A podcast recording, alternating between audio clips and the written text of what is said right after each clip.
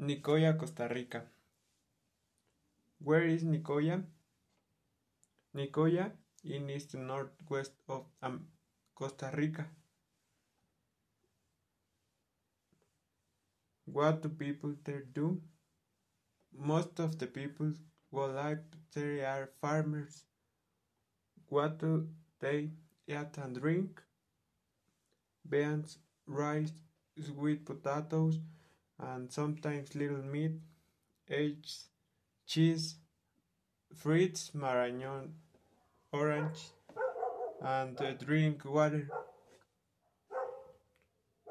What exercise do they do? They work outside and they walk or ride horses. When do they get up and go to bed? Mm, they sleep well, usually hours at night.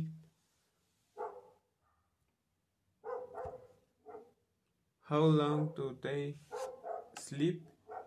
Eight hours. What is a plan de vida?